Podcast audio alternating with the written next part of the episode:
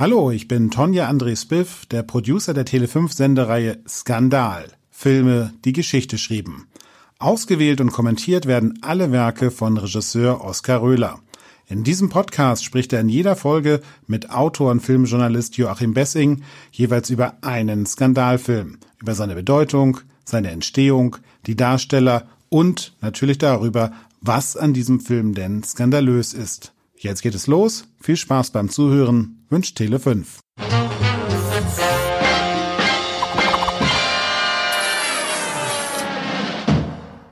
Der Film ist für mich überlebensgroß. Mhm.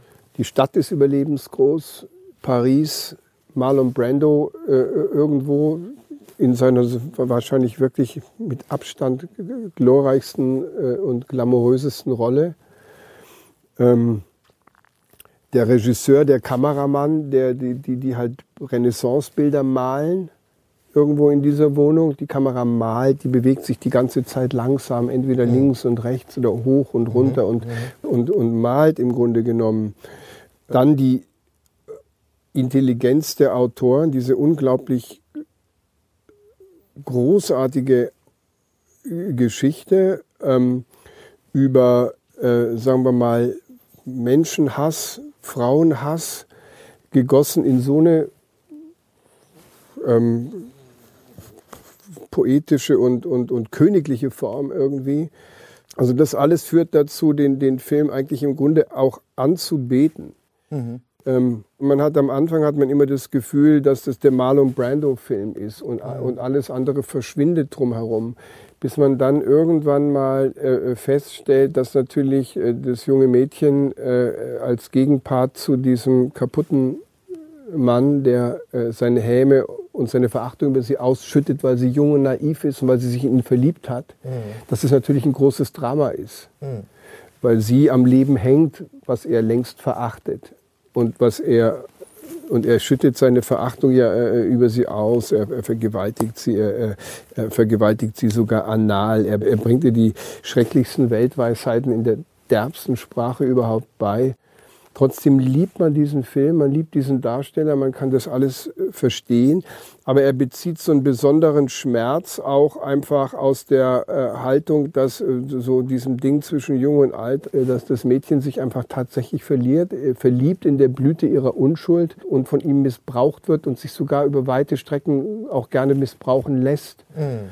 Der Film hat eine, eine, eine schicksalhafte Größe von, von der, von, von, finde ich, von der ersten Einstellung an, wenn er unter der Hochbahn ist und hochguckt. Mhm. Schon da siehst du ihn, dein, sein, diese göttliche Erscheinung einfach irgendwo.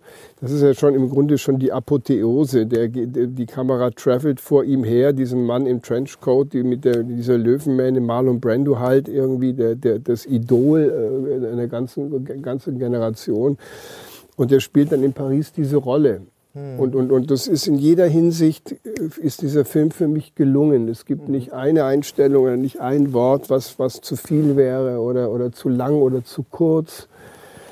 Und ich finde, man hat auch sofort von Anfang an, von der ersten Sekunde an, wenn die Musik einsetzt und so weiter, das Gefühl, du wirst von so einem Meister an die Hand genommen. Mhm.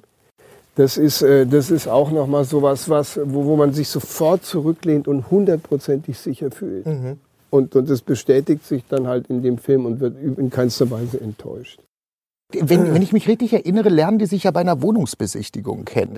Wie so Einsiedlerkrebse mhm. kommen die dann da rein und diese Wohnung wird zu diesem Schutzraum, mhm. ja, zu diesem, eigentlich zu diesem Matratzenfloß, diesem, diesem, eigentlich diesem, diesem utopischen Raum der Liebe. Mhm. Ja? Äh, ob man das jetzt irgendwie Unterwerfung oder Demütigung oder was weiß ich was nennt, was da passiert. Es ist ja eigentlich Liebe. Es ist Liebe, exakt. Auf begrenzter Raum, Ganz begrenzte genau. Zeit ja. Äh, ja, und so weiter. Ja, absolut. Es ist Liebe. Ja, es ist Liebe. Es ist das, was den Film auch so stark und so groß macht, finde ich. Ja. Und man wartet natürlich die ganze Zeit drauf, dass, dass äh, diese erste Phase von, dieser, von diesem reinen Genießen des anderen übergeht in das, dass man halt doch Fragen stellt. Mhm. Dass man halt doch mehr über den wissen mhm. möchte. Und man ist aber dann doch leider als Zuschauer so, dass man weiß, dass das auch dann das Ende von diesem Idealzustand bedeutet. Richtig hättest du nicht gefragt. So. Richtig. Keine Namen. Das ist ja so der Schlüsselsatz. Bei mir ist ja vor allem hängen geblieben die Szene mit der Butter. Das ist ja vielleicht die skandalöse Szene. Mhm, mhm. Und es war natürlich so der Anbeginn der, der absoluten feministischen Bewegung natürlich mhm. auch, sage ich mal. Ich will mhm. das jetzt überhaupt nicht darauf schieben. Ich habe keine Ahnung, ob das in diese Richtung lief in der Rezeption.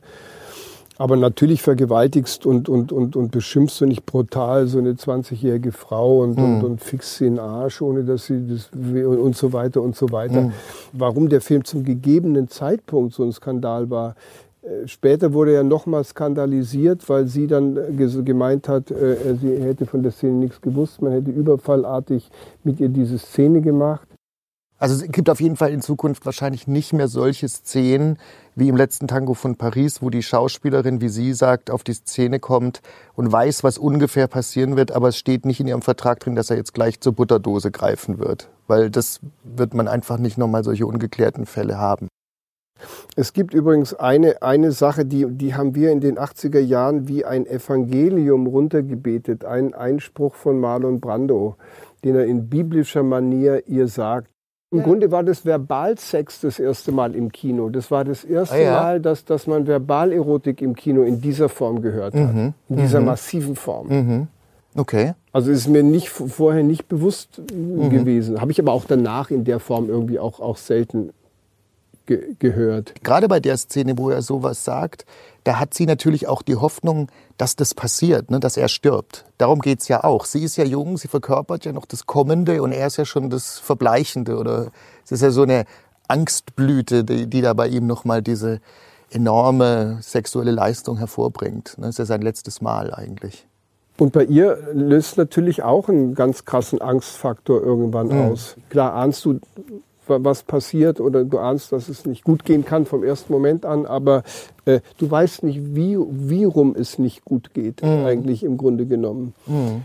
Ahnst natürlich, dass der weise Regisseur ihn äh, auf dem Altar der Gerechtigkeit opfert und nicht mhm. sie, aber trotzdem ist es so, dass das Ganze wahnsinnig ambivalent bleibt bis wirklich zum Schluss, finde ich. Mhm das ist halt auch das Wunderschöne. Er lässt sie natürlich aus der Hölle zurückkehren ins wirkliche mhm. Leben, mhm. weil sie sich sehr klug zurechtlegt, was sie sagen wird, wenn die Polizei ihn bei ihr in der Wohnung findet. Das ist natürlich so die Eleganz, mit der man eine große Geschichte ohne Kompromisse erzählt und trotzdem äh, sagt, ja, aber ja, so also nach dem Motto, die, die, die Frage muss jetzt nicht offen bleiben, was wird mit dem Mädchen, wenn sie mit ihrer Pistole dasteht. Das finde ich auch so toll. Mhm. So toll kreiert natürlich auch nochmal so einen Schutzraum, wie die Wohnung war zwischen dem Zuschauer und den beiden, weil die Polizei steht davor und wird es nie erfahren. Und wir wissen, was passiert ist. Ne? Wir wissen, wir waren Teil des Ganzen, wir haben das mit der Butter gesehen und so. Durch die Omnipräsenz von Brando war der Skandal eigentlich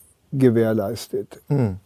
Also hätte Brando diese Rolle nicht gespielt, sondern irgendein beliebiger französischer Schauspieler, hm. dann hätte das mit Sicherheit nicht diese Wellen geschlagen. Nein, Nein, dann hätte man gesagt, was machen die da? Wo steht er bei dir so in etwa auf deiner Liste? Der ist ja in den ersten vier, aber ich würde ihn im Ranking auf, auf die ersten beiden Plätze setzen. Ja, ist auch meine Meinung. Klarer Fall. Klarer Fall, klarer Fall. Ja. ja.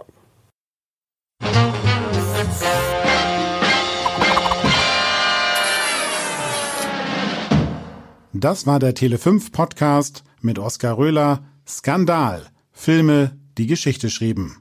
Tschüss, danke fürs Zuhören und bis zum nächsten Mal.